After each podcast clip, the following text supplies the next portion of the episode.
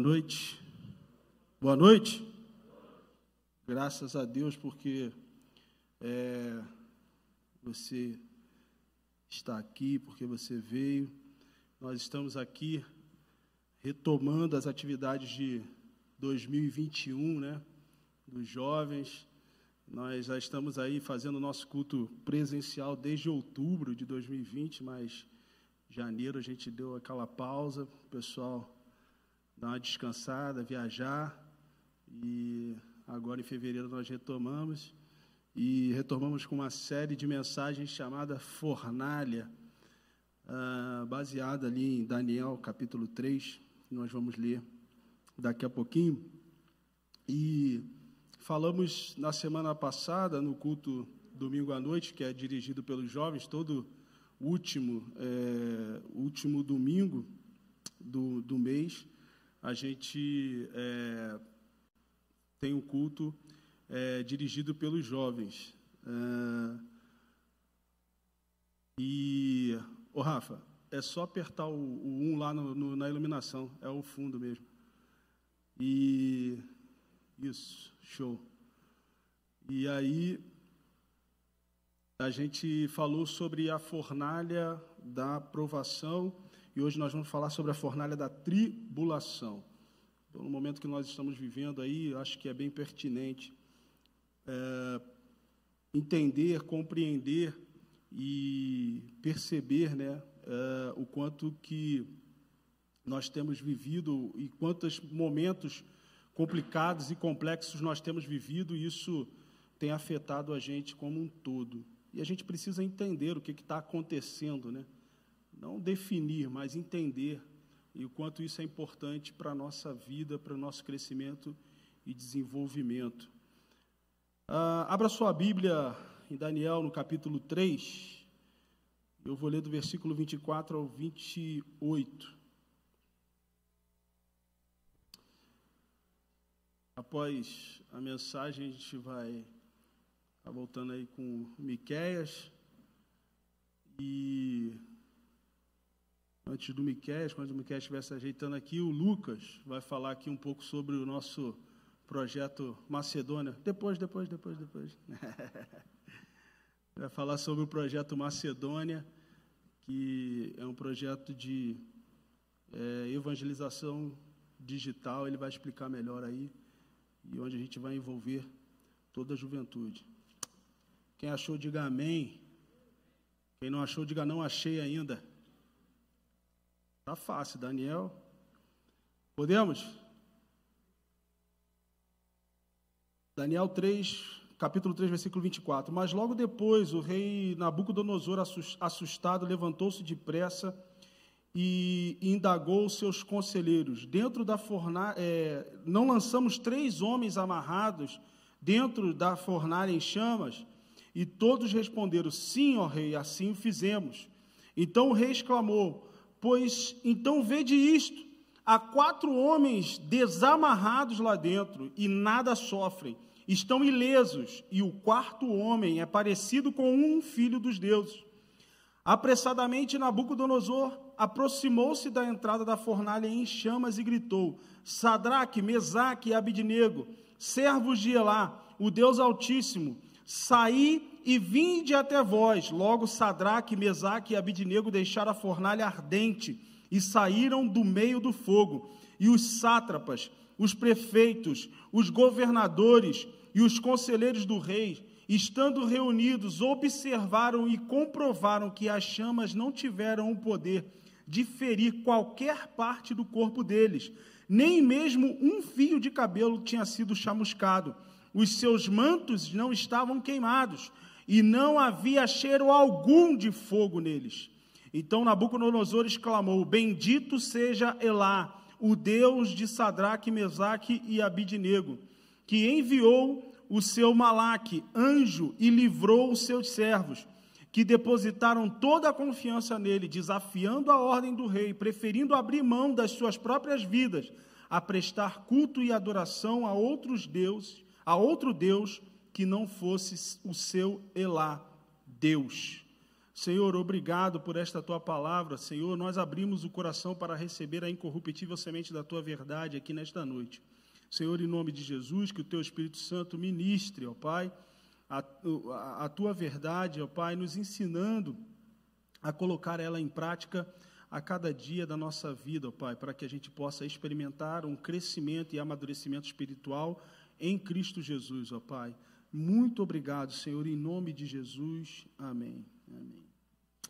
Então, nós temos um relato aqui de três jovens que foram lançados numa fornalha ardente, aquecida sete vezes mais, porque eles se recusaram a se dobrar diante de um ídolo levantado por Nabucodonosor. E quando eles se recusaram a cumprir a ordem do rei, o texto vai dizer que o rei se enfureceu muito e lançou eles na fornalha ardente. Estava tão quente, tão quente, que os soldados que foram lançar os caras na fornalha morreram queimados. A chegar na porta. Imagine a surpresa, o espanto do rei Nabucodonosor ao ver que os três estavam ilesos caminhando dentro da fornalha em meio ao fogo e ainda tinha um homem a mais. O quarto homem da fornalha, caminhando junto com eles no meio do fogo. Imagine a surpresa dos sátrapas, dos prefeitos, dos conselheiros do rei, dos governadores da, da, daquela região, ao verem que os três saíram do meio da fornalha, do meio do fogo, sem nem cheiro de fumaça. As irmãs aí que sabem, né? O que é passar numa fumaça com cabelo grande e o cheiro que fica depois de um churrasco, com aquele cheiro de churrasco se não lavar bem, né? E tem uns que ainda lavam e demora para sair, né? Quando se é casado, o marido gosta, né? Já pensou dormir com a esposa com um cheirinho de churrasco? Oh, eu tenho sonhos maravilhosos. Isso que eu falo com a minha esposa Natália. Passa na churrasqueira, balança a cadeira, deixa, deixa o cheiro entrar. Mas você percebe que, principalmente para as nossas irmãs, mas também os nossos irmãos, né? Quem já pegou um ônibus lotado aí? Só eu? Não, mas ônibus lotado. E aí, às vezes, naquele ônibus lotado, e hoje eu ainda, eu sou novo, quase um adolescente, mas eu peguei ainda aquela época que não tinha muito critério em relação a, a fumante, né? E fu, o cara fumava dentro do ônibus. Eu ainda peguei essa época aí. E aí você saía do ônibus, parecia que você tinha fumado uns 10 maços de cigarro, porque o, o, o cheiro do cigarro ficava impregnado na sua roupa. E você chegava em casa querendo tirar a roupa, botar para lavar, porque é um cheiro muito forte. Entenda que aqui, os caras foram jogados dentro de uma fornalha aquecida e nem cheiro de fumaça tinha neles. Isso diz muito a respeito do que nós vivenciamos a partir da nossa vida e o que nós chamamos de tribulação ou aflição Quantas tribulações que nós vivenciamos que nós podemos comparar a essa fornalha aquecida, onde nós literalmente andamos no meio do fogo. Mas você não está aqui sem um cheiro de fumaça? Porque Deus está conosco em todos os momentos. Então, surgem três perguntas a partir desse relato. Puxando para a ideia da fornalha da tribulação, primeira, o primeiro questionamento que eu faço é: é possível evitar a tribulação? É possível evitar que a tribulação venha? Muitas das pessoas se, se pautam na fé para tentar, de alguma forma, a, a, aplacar uma certa ansiedade, pensando que a partir da fé elas vão evitar os problemas. Mas deixa eu te dizer uma coisa: a fé não evita que os problemas venham, a fé ajuda você a passar pelos problemas que porventura vierem. A fé, ela não nega a realidade. A fé que nos faz crer que o Senhor é nosso pastor, nada nos faltará, não faz com que a nossa dispensa vazia esteja cheia, ela está vazia, mas a minha fé está no fato de que o Senhor é meu pastor, e ainda que a minha dispensa esteja vazia, nada me faltará. As pessoas estão confundindo a praticidade da fé, achando que a fé ela é uma espécie de amuleto que vai evitar determinados acontecimentos para a nossa vida. Está aí uma pandemia mundial que nós perdemos pessoas, pessoas ficaram doentes, crentes ou não crentes. A palavra de Deus, de Deus diz que o sol nasce para os justos e para os injustos. Por isso que nós vimos que é impossível, não tem como evitar a tribulação. E precisamos entender que tribulação é diferente da aprovação. E a diferença, mais uma vez, como falamos na semana passada, que a aprovação é diferente da tentação, está na origem. Ou seja, de onde surge uma e de onde surge a outra. É, é, é da onde vem é que vai definir se é uma tribulação ou se é uma aprovação. Vimos na semana passada que toda aprovação vem de Deus. Mas uma coisa eu tenho certeza: nenhuma das tribulações que passamos na vida vem do Senhor. Porque Deus é bom. A palavra de Deus fala que Deus ele não é um Deus de confusão. Então Deus não está aqui para atribular a vida de ninguém, pelo contrário, Ele está aqui para nos livrar das atribulações que vêm sobre as nossas vidas.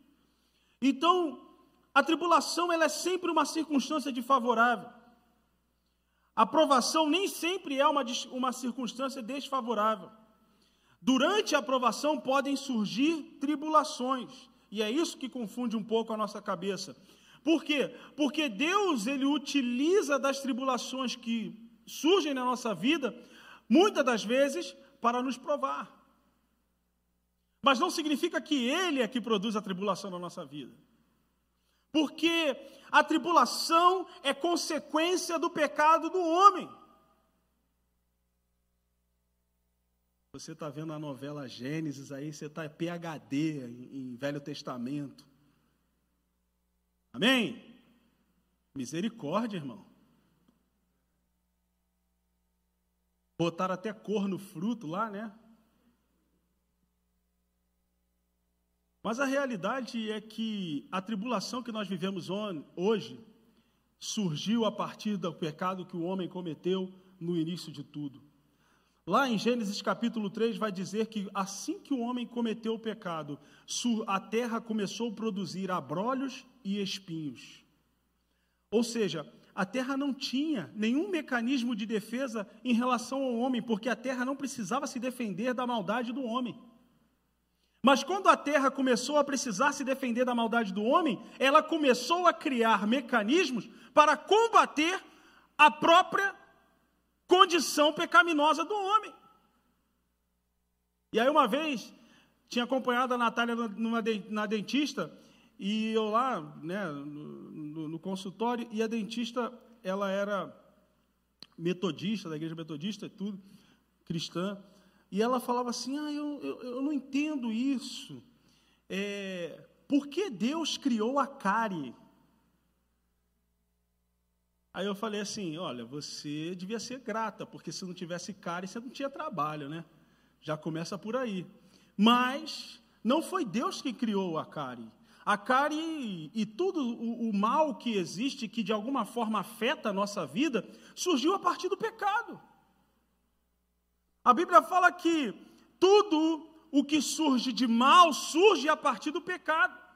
Doença, miséria, fome, tudo o que não havia no jardim passou a existir no cotidiano do homem a partir do, a partir do momento em que o homem peca. Por isso temos tribulações. Tribulações são coisas do nosso cotidiano que surgem a partir do pecado. Lembra que Jesus, uma vez, estava passando em determinado lugar e tinha um, um, homem cego de nascença que o buscou? E aí as pessoas começaram a perguntar assim: quem pecou? Foi ele ou foram seus pais? E Jesus falou assim: ninguém pecou. Não houve dolo em ninguém a ponto de fazer com que esse homem se tornasse cego. Ele nasceu cego por causa de uma condição natural do pecado, não dos pais, não dele, mas da humanidade como um todo. As coisas ruins acontecem porque estamos numa terra que ainda é dominada por Satanás e seus anjos. Querer viver no contexto terreno e não passar nenhum tipo de problema, filho, é imaginar estar no céu. Se está vivo, tem tribulação para passar. Se está vivo, tem coisa para viver nesse sentido.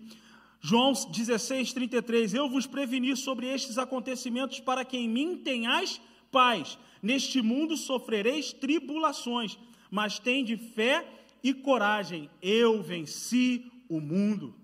Olha só, Jesus falou: no mundo tereis tribulações. E essas coisas eu estou dizendo para vocês, para que vocês tenham paz. É a maneira de lidar que é diferente.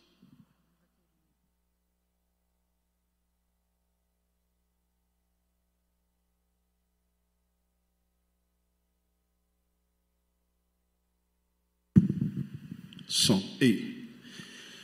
A maneira de lidar com as questões é que é diferente.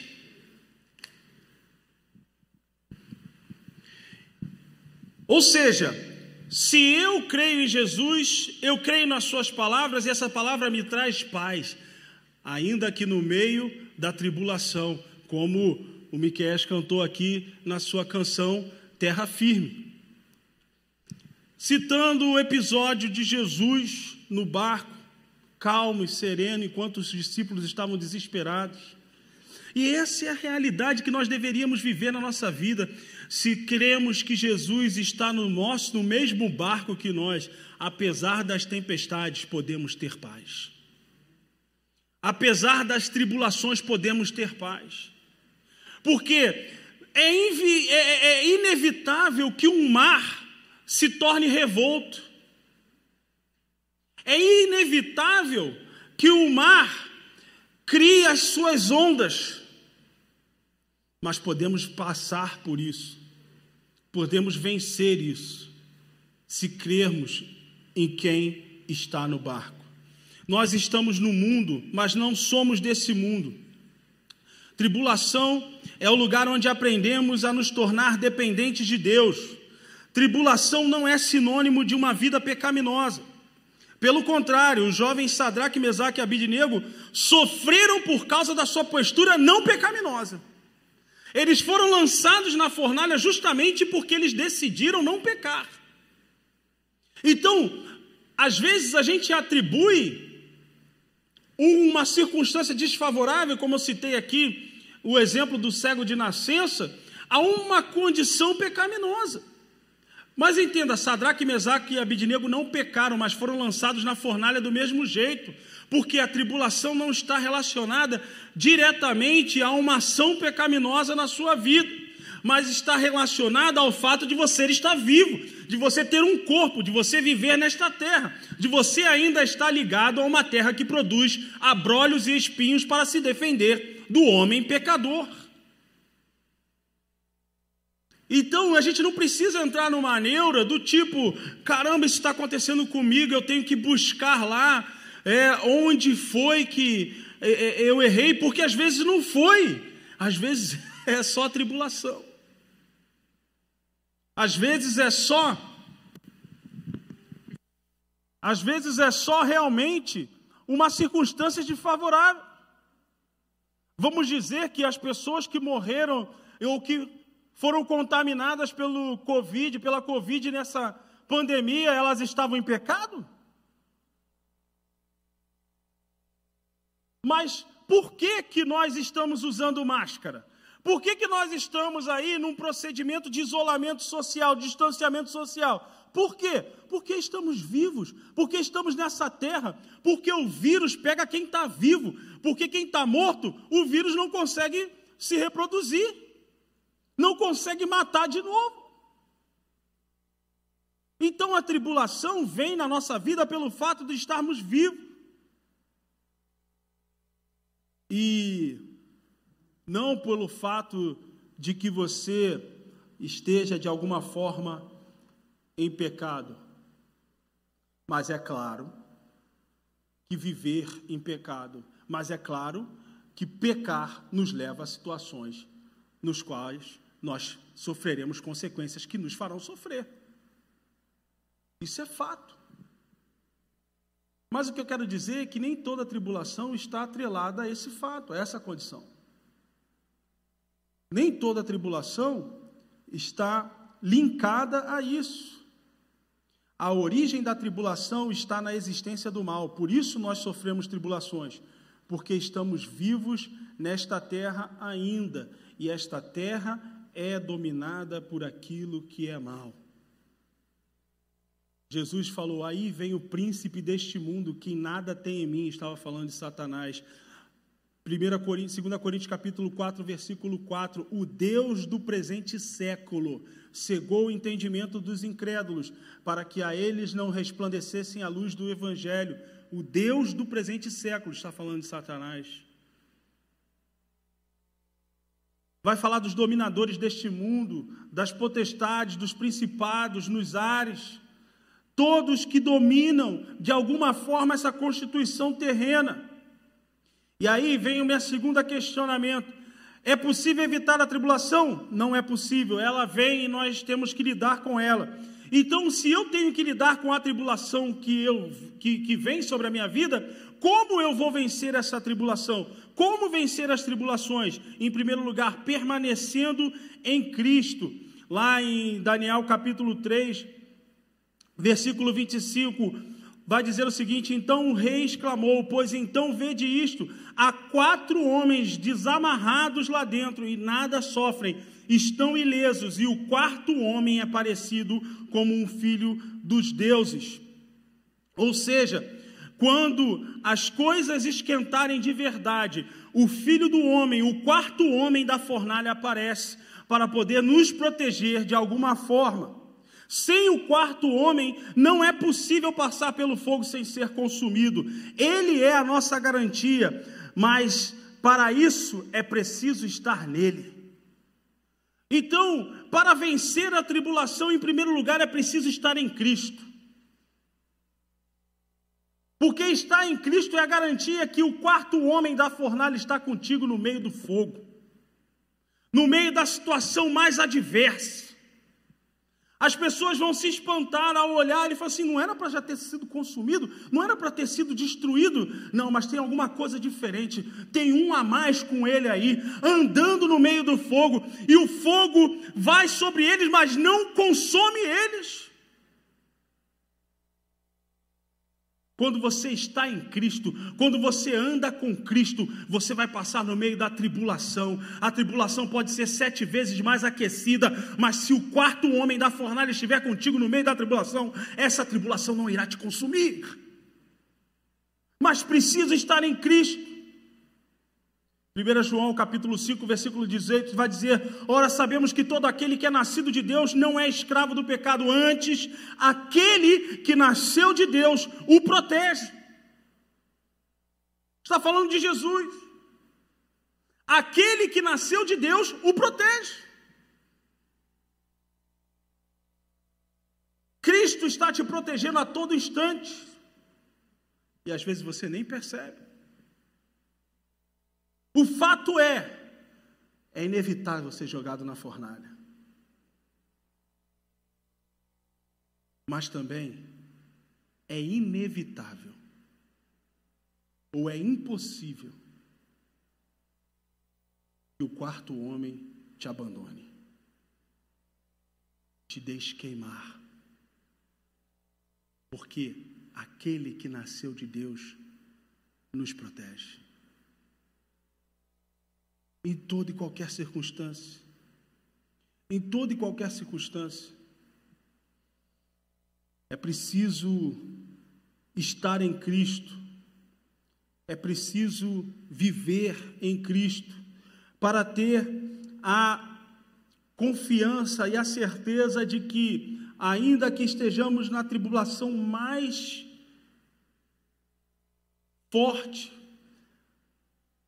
ainda que estejamos vivendo uma tribulação mais ferrenha da nossa vida, nós podemos ficar em paz, porque aquele que venceu o mundo está conosco. Olha só, interessante. As tribulações vêm pelo fato de estarmos no mundo. Não foi isso que falamos no início? A tribulação vem na nossa vida pelo fato de estarmos no mundo. E aí vem Jesus e diz o seguinte: olha, vocês vão ter tribulações porque vocês estão no mundo, certo? Porque as tribulações vêm do mundo. Mas fiquem tranquilos, esse mundo eu já venci. Eu acho que você podia ter ficado mais alegre com isso. As tribulações vêm do mundo porque vocês estão no mundo, vocês vão sofrer tribulações. Mas fiquem tranquilos, porque esse mundo da onde as tribulações vêm, eu já venci. Eu já subjuguei. Por isso que, ainda que você esteja no meio do fogo, ele não vai te consumir. Sabe por quê? porque é uma situação já vencida. É uma situação superada. Assusta, nos estremece. Mas Jesus já venceu por nós. Já passou por ela por nós. E é interessante que esses meninos, esses jovens foram lançados na fornalha com as suas capas, com as suas vestimentas e é interessante porque eles vestidos, a, a, a, o, o fogo pegaria muito mais rápido, porque pegaria nas suas roupas e queimaria muito mais rápido. Mas nenhum fiapo das suas roupas foram queimados. O texto vai dizer que eles não foram chamuscados. Chamuscado é aquele. Sabe quando. De vez em quando eu faço isso, né? Você pega um pano de prato para pegar alguma coisa do fogo, já viu? Aí o pano de prato cai aquela berolinha no, no, no, né? Principalmente casado de novo, né, Gabi? Faz isso direto, né? E aí pega aqui assim, aí faz aquela, aquela aí você faz, você pega o pano, bate assim, ó, ou joga dentro da pia. Aquilo é uma chamuscada, não pegou fogo no pano, mas chamuscou. Nem isso.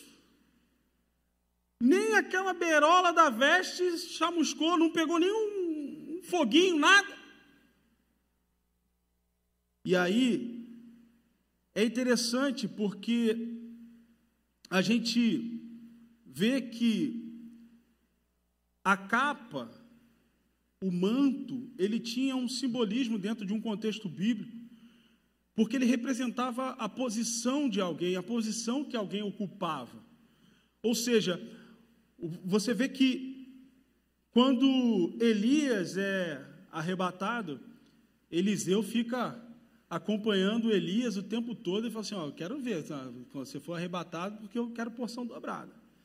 E é interessante que Elias andava com manto e, e abriu até o, o, Rio Jordão com, com manto uma vez, e, e, e pegou, e esse manto representava a posição que ele tinha como profeta. E é justamente esse manto que cai sobre Eliseu no momento em que ele é arrebatado e Eliseu recebe a porção dobrada da unção do profeta. Porque o manto ele representava algo dentro de um contexto bíblico. Assim também como você tem lá é, é, é, o, o é, José, que recebe um manto do seu pai e o identifica como um filho preferido, que provoca a inveja dos irmãos, que os, o vende como escravo. Então, a, a figura do manto representava sempre algo a respeito daquela pessoa. Por exemplo, o cego Bartimeu, ele usava também uma capa, e aquela capa o identificava como alguém que era uh, uh, marginalizado, era um pedinte. Então a capa, o manto, identificava a, a, a, condição daquela pessoa, condição social, condição econômica, condição familiar. E é interessante porque O fogo da tribulação às vezes ameaça a posição que nós ocupamos. Carregamos em nós, na nossa vida, uma capa, um manto que vem da partir do próprio Jesus Cristo sobre a nossa vida, que nos identifica como filhos de Deus. E o fogo da tribulação, ele ameaça essa posição que ocupamos, que é a de ser filho de Deus. Mas quando nós estamos em Cristo, o contrário acontece, porque ao invés de ameaçar a nossa posição, ou apesar de ameaçar essa posição, o fogo da tribulação confirma de quem somos, a quem pertencemos. Porque ele bate sobre nós, mas não nos consome. Isaías 43, versículo 2: Quando passarem pelas águas, eu serei contigo, quando pelos rios, eles não te submergirão, quando passares pelo fogo, não te queimarás. Tenha sempre a certeza de que você está fazendo a coisa certa, andando segundo o propósito de Deus, para que efetivamente você tenha a certeza de que a tribulação que está sobre a sua vida não irá te consumir. Porque nós podemos ter essa garantia. Romanos capítulo 8, versículo 28 diz o quê? Todas as coisas cooperam para o bem daqueles que amam a Deus, vírgula, daqueles que são chamados segundo o seu propósito. Ou seja, o que, que coopera em seu favor? O fato de você estar andando no propósito de Deus. Então, por o fato de você andar no propósito de Deus, as tribulações vão vir, até mais do que se você não estivesse andando. Mas a garantia que você tem é que tudo isso vai cooperar em seu favor de alguma forma. Lembra do, do apóstolo Paulo? Em Filipenses ele fala: Olha, eu sei que quer passar fome, eu sei que quer passar nudez, eu sei que é ter necessidade. Mas eu aprendi o mistério de viver feliz em toda e qualquer circunstância. Muitos procuram o segredo da felicidade. E o apóstolo Paulo fala assim: Eu aprendi o mistério de viver feliz. Eu encontrei o segredo da, da felicidade, de viver feliz em toda e qualquer circunstância. Ou seja, é ter uma vida pautada na confiança de estar o tempo todo andando segundo o propósito de Deus, porque tudo que você fizer, tudo que te acontecer, quando você está pautado no propósito de Deus, está cooperando para a sua vida de alguma forma. E o mesmo apóstolo Paulo vai dizer no livro de, na, no, na carta aos Coríntios, dizendo o seguinte: olha, na carta aos Coríntios dizendo o seguinte: que a leve momentânea tribulação vai gerar para nós um peso de glória eterna. Está cooperando em seu favor, mas é necessário que se ande de acordo com o propósito de Deus, é necessário que se ande de acordo com a, a, a orientação e direção de Deus, porque fora do propósito de Deus, fora da orientação de Deus, não há garantia alguma. Eu costumo dizer o seguinte: que quando estamos andando fora do propósito, fora da direção de Deus e as coisas estão dando errado, estão dando errado mesmo. É melhor você parar, reavaliar a sua vida e tomar o seu rumo correto. Agora, quando estamos firmes no propósito que Deus estabeleceu para a nossa vida e as coisas aparentemente estão dando errado, fique tranquilo, elas estão dando certo. Já viu aquele meme, é, meme não, aquelas figurinhas, né? Que tem, o pessoal usa muito no WhatsApp. Aí bota assim, vai dar tudo certo, é um prédio caindo com um monte de tora segurando só as madeiras segurando o prédio caindo, aí bota assim, vai dar tudo certo. É mais ou menos assim a vida do crente. Parece que o prédio vai cair, mas vai dar tudo certo. Que quem nos sustenta é o Senhor. Mas é necessário permanecer em Cristo. Salmos 34, 19: Muitas são as aflições do justo, mas o Senhor de todas a livra, os livra. No mundo tereis aflições, mas tem de bom ânimo, pois eu venci o mundo. Ou seja, a gente tem que andar animado porque essa é a vitória que vence o mundo, a nossa fé. E a fé vem pelo ouvir e ouvir a pregação da palavra. Nós também devemos ser dependentes de Deus, ou seja, é, os, no versículo 24, o texto vai dizer que eles foram lançados amarrados.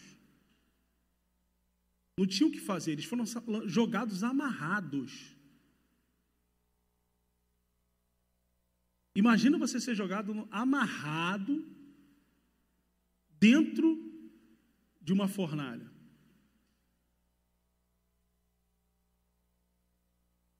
É, talvez alguns que não me conheçam, que estejam aqui, pelo meu sotaque, sabe, já percebeu que eu sou do Rio de Janeiro.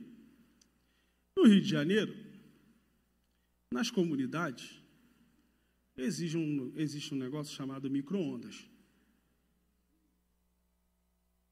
Micro-ondas é onde se jogam os conhecidos X9, né, ou dedo duro, o cagueta.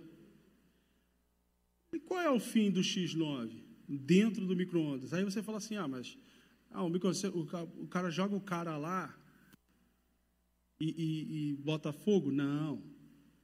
Amarra o cara da cabeça aos pés deixa o cara em pé.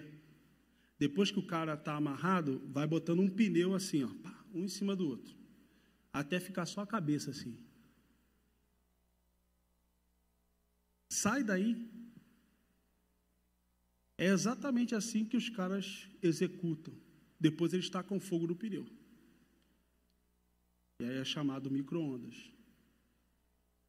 Fizeram exatamente com esses, com Sadraque, Mesaque e Abednego. Amarraram eles de uma forma que não tinha como sair e jogaram eles no meio do fogo.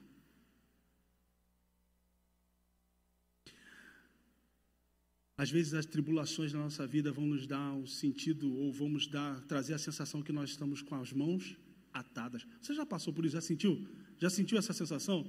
Assim, cara, eu estou com as mãos atadas, eu não tenho o que fazer, eu estou amarrado. E agora? Fiz quase igual aquele meme, né? Derek, e agora? E agora? O que, que você faz? Está amarrado. Você já tentou correr amarrado, com as pernas amarradas? Já tentou fazer alguma coisa com as mãos amarradas? Esses homens, esses jovens foram lançados no fogo com as, com, com, com as mãos e os pés amarrados. Mas eles saíram de lá andando, com as mãos soltas. Sabe por quê? Não importa a complexidade do nó que esteja amarrando você. Deus sabe desatar nós. Deus sabe desamarrar pessoas. Não importa a situação. Não importa. E aí é interessante porque quando a gente fala assim, as minhas mãos estão atadas, qual é a sensação que se tem? De impotência. E sabe, você sabe por que, que o mundo virou um caos no meio da pandemia? Você sabe por quê? Não é pela preocupação de vamos salvar vidas, não é pela preocupação com as pessoas que morreriam ou viriam morrer. Todo mundo apontou para isso, não é? Ah, não queremos salvar vidas, não queremos que as pessoas morram e tal, e pá, pá, pá. Mas sabe qual foi a real, o real problema nisso tudo? A humanidade percebeu que não tem controle sobre nada. Você percebeu que um dia você estava planejando a sua vida, ah, eu vou via final do ano. E você percebeu? No início de 2020 você estava assim, ah, em dezembro eu vou tirar umas férias, vou comprar aqui uma passagem, vou parcelar em 12 vezes, eu vou para tal, pá, não sei o quê. E achava assim, não, você não vai viajar não, filho. Você não vai para lugar nenhum. E o meu dinheiro? E o que foi? a gente resolve aí, depois a gente vê como é que fica. Você tinha tudo programado, de repente, pum. Eu vou fazer isso, vou fazer aquilo. Por isso que a palavra de Deus vai dizer: olha só, tudo que você for fizer, fale com, fazer, faça com prudência e diga.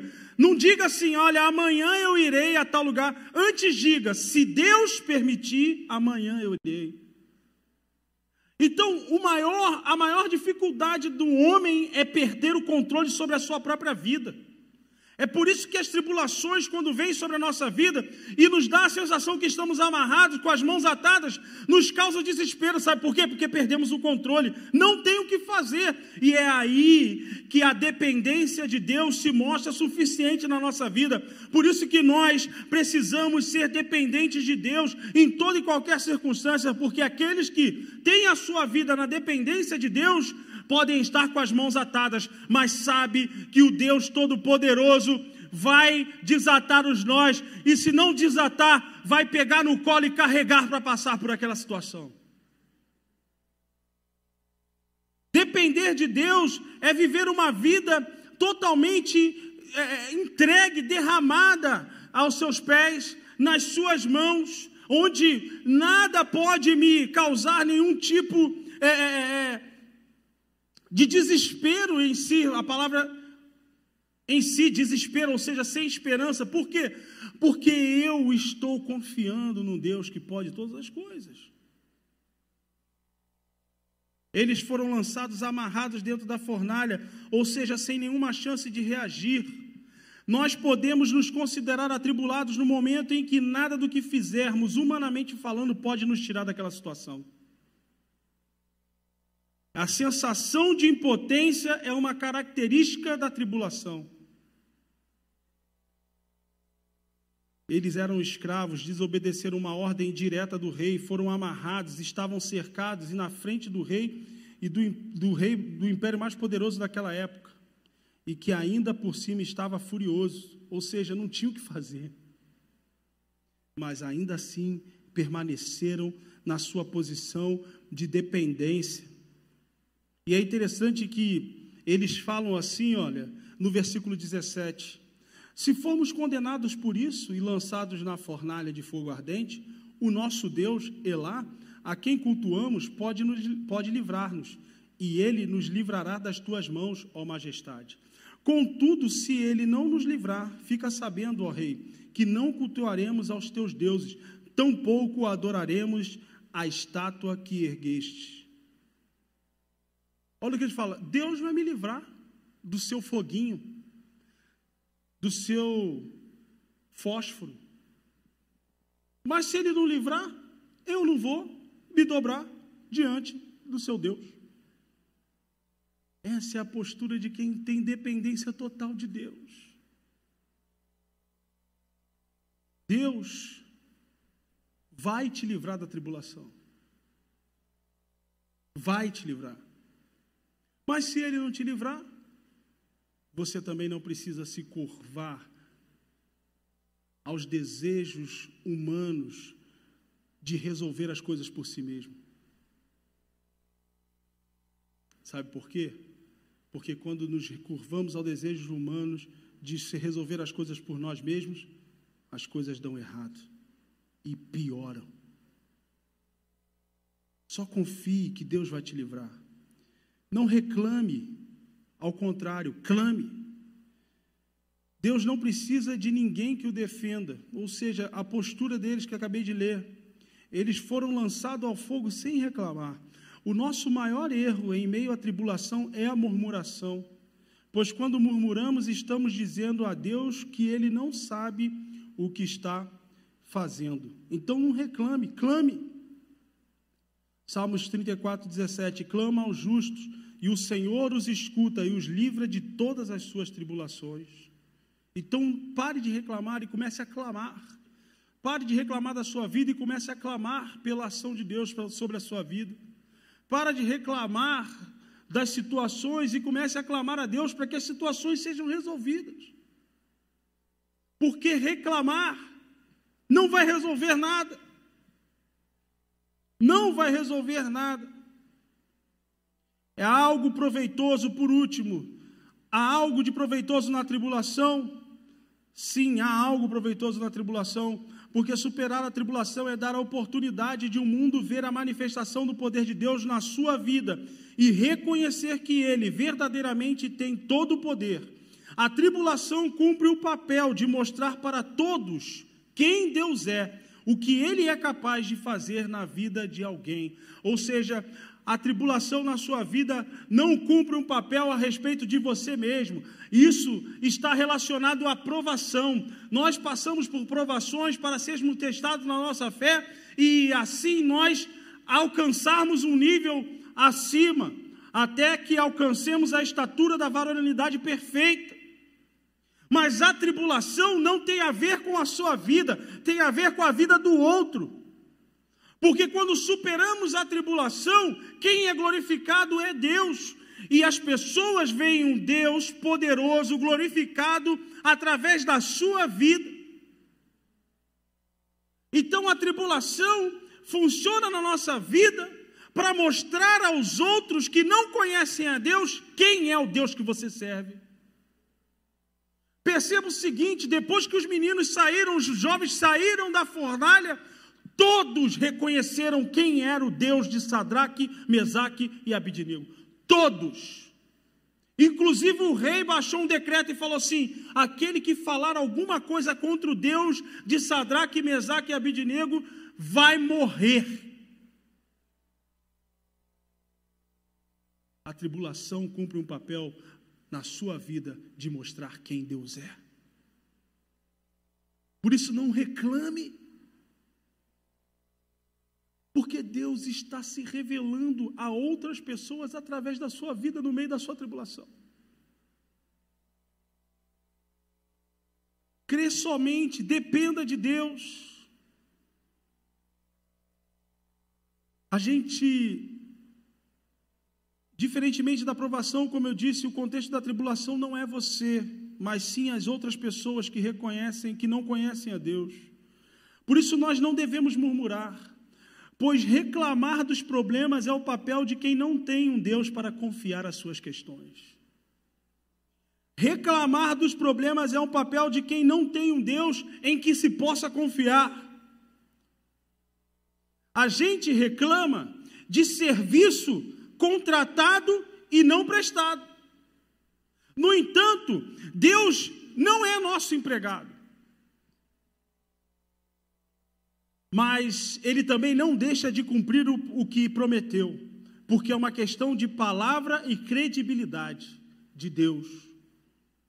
Você recomendaria para alguém uma empresa que tivesse uma série de reclamações naquele reclame aqui? Você recomendaria? Você vai lá e fala assim: caramba, uma série de reclamações. Aí você fala assim: amigo, tem uma empresa, né? Aqui, não, e vai nessa, é, vai nessa que é sucesso. E a empresa lá, só reclamação, reclamação não presta serviço, você contrata o serviço não atende. Como você quer indicar um Deus poderoso na vida de alguém se você reclama de tudo o que você passa? E aí as pessoas estão assim, ai, eu vivo, eu creio nesse Deus, mas que porcaria de vida, mas que nem aquele né, desenho antigo, ó oh, vida, ó oh, céu, ó oh, azar, vive reclamando e quer que as pessoas creiam no mesmo Deus que você, do qual você vive sempre reclamando. É como você querer indicar uma empresa que tem uma série de reclamações num site de Reclame Aqui, e você dizer que essa empresa é boa. Aí a pessoa vai lá assim, mas a empresa que você me indicou, ela aqui é o campeão de reclamações. Você disse que ela é boa? Não, pode confiar, é boa. É a mesma coisa que nós fazemos quando entramos num projeto de murmuração ou numa, numa vibe de reclamação, só reclamar, reclamar. Depois fala assim: não, vem para Jesus. Vem para Jesus, é o melhor que você vai fazer para a sua vida. Mas você vive reclamando da sua vida, como é que você vai falar para Jesus que eu vou para Jesus, que é o melhor para a minha vida, se você vive reclamando da sua vida? Você está entendendo por que, que a Bíblia diz não murmureis? Porque você está quando nós murmuramos, estamos indicando algo que nós mesmos não acreditamos. É incoerente. E toda incoerência não produz resultado algum. Romanos 5, versículo 1 a 5 diz o seguinte: Tendo sido, pois, justificados pela fé, temos paz com Deus, por nosso Senhor Jesus Cristo por meio de quem obtivemos acesso pela fé, e esta é a graça na qual agora estamos firmes, e nos gloriamos na esperança da glória de Deus. Não só isso, mas também nos gloriamos nas tribulações. Nos gloriamos nas tribulações, porque sabemos que a tribulação produz perseverança. A perseverança é um caráter aprovado, e o caráter aprovado é esperança, e a esperança não nos decepciona porque Deus derramou seu amor em nossos corações por meio do Espírito Santo que ele nos concedeu. Ou seja, produz perseverança. Ninguém espera passar por uma prova sem antes ter estudado. Sendo assim, a tribulação é justamente a matéria a ser estudada, para que quando formos provados tenhamos o conhecimento necessário para passar na prova. As matérias que nós estudamos para passar nas provas que Deus nos dá, nas provas que Deus nos irá nos aplicar, são fé, dependência, ousadia, coragem, amor, paz, paciência, bondade, benignidade, mansidão, fidelidade e domínio próprio. Se estudar essas matérias, vai passar tranquilo. Que nem aquela canção, né? Vou passando pela prova dando glória a Deus. Basta estudar essas matérias. E essas matérias, elas fazem parte ou elas são desenvolvidas nas tribulações. Porque na tribulação precisamos ter fé. Porque na tribulação precisamos ter dependência. Porque na tribulação precisamos ter ousadia. Precisamos ter coragem. Precisamos viver mais em amor. Precisamos viver uma vida de paz, de paciência, de bondade, benignidade. Uma vida de mansidão, de fidelidade a Deus e principalmente de domínio próprio. Para não se deixar ser dominado. 2 Coríntios capítulo 4, versículo 16 e 17. Por isso não desfalecemos, mas ainda que o nosso homem exterior se corrompa, o interior, contudo, se renova de dia em dia, porque a nossa leve e momentânea tribulação produz para nós um peso eterno de glória, muito excelente. Deixa eu te dizer uma coisa nesta noite. Passar pelo fogo da tribulação é inevitável.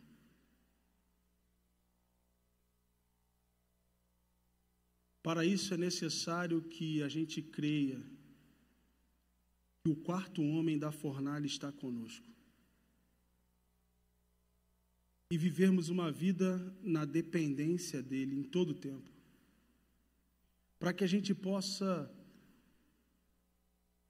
passar por isso sem nem ter em nós o cheiro da fumaça. Quantos de nós, irmãos, passamos por situações complicadas, que hoje olhamos para trás e olhamos para a nossa vida hoje e falamos assim: cara, isso não me afetou em nada. Mas no momento não parecia que a nossa vida tinha acabado? Mas quando olhamos para trás, a única coisa que a gente sente é o desejo de glorificar a Deus, porque estamos aqui, sem nem ter o cheiro da fumaça. Olha para a sua vida, vê se tem uma chamusca, vê se está chamuscado da chama da tribulação. Com certeza não, porque o quarto homem da fornalha está contigo. As nossas tribulações são a matéria-prima necessária para a produção de coisas eternas. Você quer produzir coisas eternas para a sua vida? Sim ou não? Quer? Então vai ter que passar pelas tribulações. Cada tribulação vencida é algo eterno que foi construído para a sua vida. Cada tribulação superada é um peso a mais na glória eterna, muito excelente que se estabelece na sua vida. Paulo certa vez falou: aquele homem que pensa ou que espera de Cristo tudo para o presente momento, ou para a presente época, é o mais miserável dos homens. Se nós esperamos, tudo que nós esperamos de Cristo está só para agora, nós somos os mais miseráveis. Porque aquilo que Deus tem para nós é infinito, interminável, eterno. Por isso que o apóstolo Paulo, em 2 Coríntios capítulo 4, 16 e 17, fala que é a leve e momentânea tribulação. Leve e momentânea tribulação. O cara sofreu naufrágio, o cara foi mordido por uma víbora quando estava se esquentando no fogo depois de ter sofrido naufrágio. Ele foi apedrejado, preso, açoitado. 39 vezes, porque pela lei romana você podia açoitar uma pessoa por 40 vezes, depois que foi açoitado 40 vezes, ele tinha cumprido a pena, você não poderia açoitar. Então os caras davam 39 vezes 3 para dar 120 chibatadas no cara.